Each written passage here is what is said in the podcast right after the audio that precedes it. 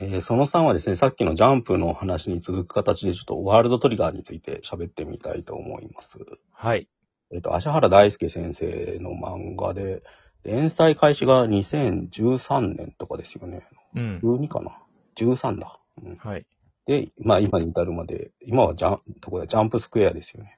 うん、移籍して。はい。不定期連載。18年までは一応ジャンプでやってたっていう。うん。で、19年以降はやってて、ちょうど俺、この間アニメ見て、うん。さシーズン3まで今やってるんですけど、そこまでや、見て、えっ、と、なんかその、ランク戦みたいなのずっとやってたじゃないですか、ワールドフリガーって。はいはい。サバゲーですよね。はい。B、で、B、B 級から A 級に上がるランク戦みたいのをやってて、それがアニメやっと、アニメのシーズン3がちょうど一区切りなんですよ。うん。で、そこから23、4、5かな、確か。うん、が、新しい新シリーズで、なんかその、選、選選抜隊を決めるための、なんか、模擬戦みたいなのをずっとやってるっていう、なんか、うん。チチームを振り分けて戦うみたいになってて、まあなんうか、んペーパーテストみたいなのをずっとやってるっていう 変な展開になってるんですけど、うん。まあそこをコミックスで読んだって感じで、だから一応全部把握したっていう、やっと。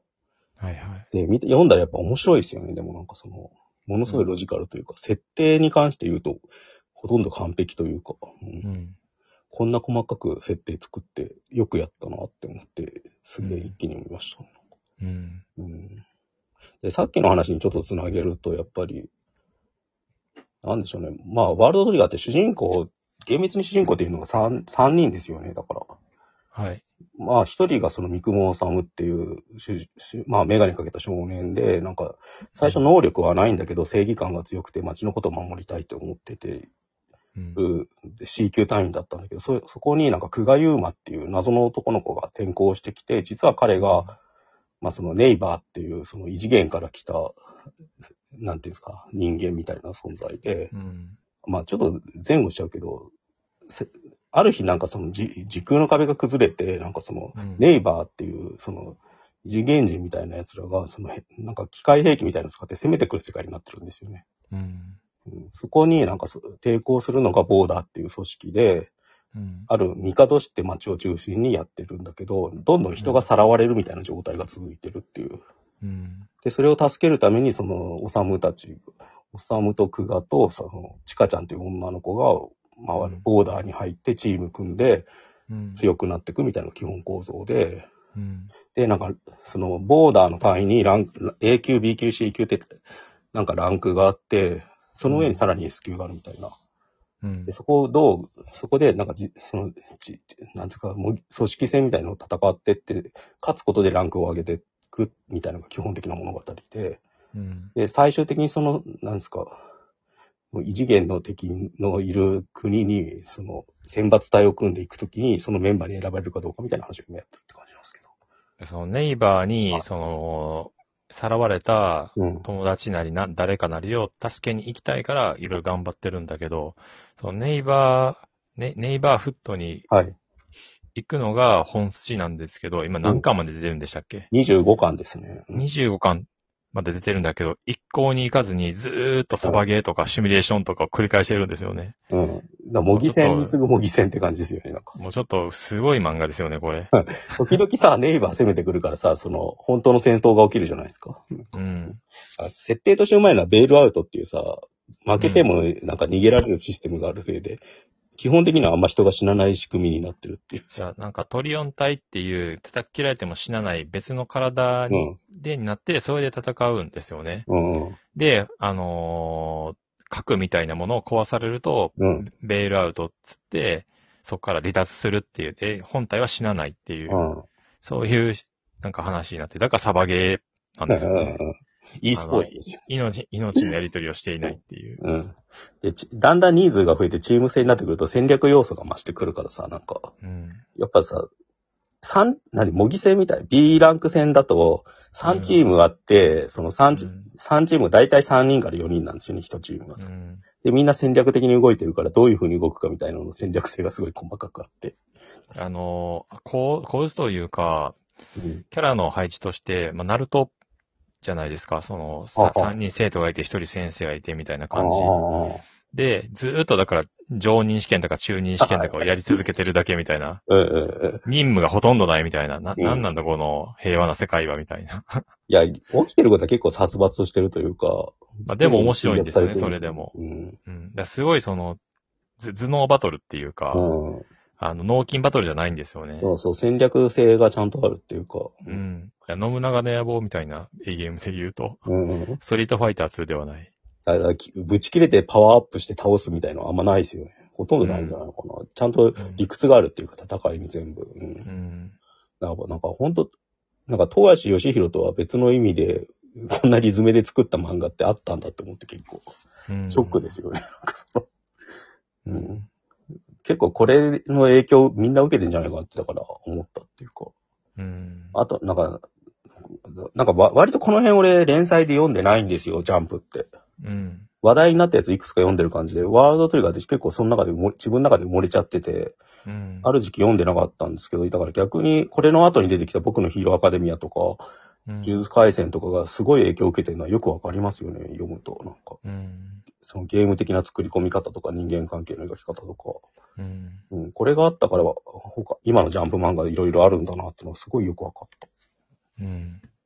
まあ、うまくできてますよね。ただ、その、一向にネイバーフットに行かないことだけがおかしいと思うんですけど、 うんサバゲータタイムが終わって、今なんか、なんすか、うんあの、ネネトゲタイムというか、ああ、みんなパソコンの前に座って、なんかその試験とかゲームとかをやって、うんそのネイバーフットに行く、なんか別途の能力をテストされてみたいな状態なんですけど、もう何なんだこれはって感じですよねだか。ら最初さ、その B ランク戦の時になんとか支部みたいなのがずっとある、なんとか隊みたいなのがいっぱいあったんですけど、うんその選抜チームを選ぶ時に全員シャッフルされちゃうんですよ、メンバーが。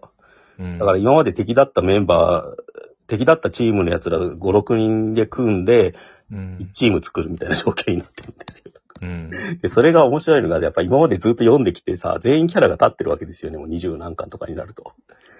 立ってるけども、もはややっぱキャラ多すぎてよくわかんないですね。それを把握してると、どこ見ても面白いっていう異常事態なんだけど、でもいうん一向に進まないっていうのもよくわかるっていうか。しょ正直もうキャラの掛け分けがあんまできてないぐらいにキャラ多くなってますよね。うん。ちょっと覚えてられないですね、あれは。ああ、うん。あれは本当でもすごい、すごいことをやってることは確かに。だから俺、アニメから入ってさ、なんかさ、連載に追いついたからさ、やっぱ、高評価あるけど、あれをずっと読まされてる側としたらたまったもんじゃないだろうね。うん。さすがにあれ、その、芦原先生が体壊さなくて、ジャンプ本誌にいたら、早くネイバーフット行けよって、編集者に言われてると思いますよ。うんなんかジャンプスクエアだから延々こんなことやってんだろうな気がすうんすごいします。だって本当、うんグループのテストみたいの3巻ぐらいもうやってて、全然終わる気配がないんだよいや、もうほんと勘弁してほしいですね。ね。うんいや、でもすなんごかい。何を見せられてるんだなんかそのキャラの慣れを延々見せられてるみたいな、うんうん。その、バトル漫画ですらもうないだろうって感じですよね。うんうん。日常系漫画に近いみたいになってる気そうがするだね。うんキャキャキャラをめでるためだけの漫画みたいな。うん。うんコミックスとか読むと本当全員のパラメータとかすげえ細かく書いてんだよね。うん。なんかそ、そ この子が過去に何があったとそうかそとう。か、帝氏の細部がどうなってんのかとかうんすげえ書いてますよね。うん、街の描写。この喫茶店はどうなってるかとかさ。いや、だから本当に体壊さなければ、うんその、ジャンプを代表する漫画になってたと思うんですけどね。うん。うん。今も載ってればね。 うついに、んヒロアカとかと並ぶ看板にはなってましたよね、確実に。う んでも終全わ、その前に終わんなきゃいけないんだけどね、本当は。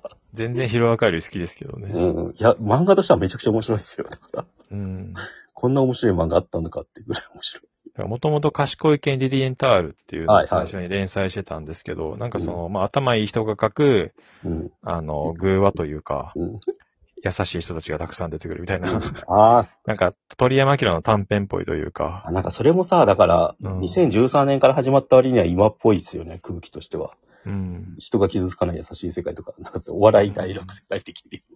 うん。いや、だからあれですよ、その、うん破壊神マグちゃんを見たときに、うんこれはちょっと思い出したっていうか、ああ、うん賢い系リリエンタールを思い出したんですそう、けなんど、かその辺のコミュニケーションのあり方もすごく先駆的っていうか、やっぱパワハラみたいなやりとりを極力減らしてますよね。なんかそう、うん。ギスギス感がないっていうか、チームで。お互いみんな間違ったらさ、かばい合うし、褒め合うしみたいな。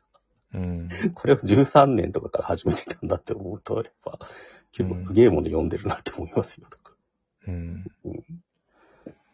成山さん、誰が、どのキャラが好きなんですかど誰だろう。俺、チカちゃん普通に好き。でもなんか、ああいや、そう性的な意味で。性的な意味が湧かない感じが面白いですよ。あとはなんか、後半出てくるカトリー、なんだっけ、はい。あの、ああんたバカみたいな子がいるじゃないですか。ああ、アスカ的な。うん。あの、カトリ隊がさ、やっぱりちょっと、この中ではさ、なんかギスギスしてるじゃないですか、人間関係が。うん。うん。あれがなんか結構逆に目立ちますよね。なんか、他がものすごい理て理知的なやりとりでさ、なんか先輩後輩がいい関係なのにさ。うん。うん。で、その香取がさ、今、三雲治と同じチームになってるからさ、うん。下の名前なんだっけな。 まあ、ウィキ見ながらやってんだけど、メンバーの数が多すぎて、 どこにもたどり着けない。そうですね。多すぎますね。うん。香取隊を調べたいのに。なんかツンデレみたいな女キャラ多すぎないですかちょっともうよくわかんないんですよね。ああ、うん。差がもうん。うつついてこないですよね。うん。でも、なんか、その微妙な差が面白いっていう感じですよね。だから極端に立立ったキャラクターはいないから、うん。だずーっと見てるとだんだん違いが分かってくるみたいな感じがあってさ、なんか、ううんでん。自分だけ好きな、自分だけのなんかお気に入りみたいな、推しみたいなのをさ、見つけたら、これ一生ハマりますね。香取陽子だ。 うん。うん、俺はあの、ナスさんが好きですね。エロい んで。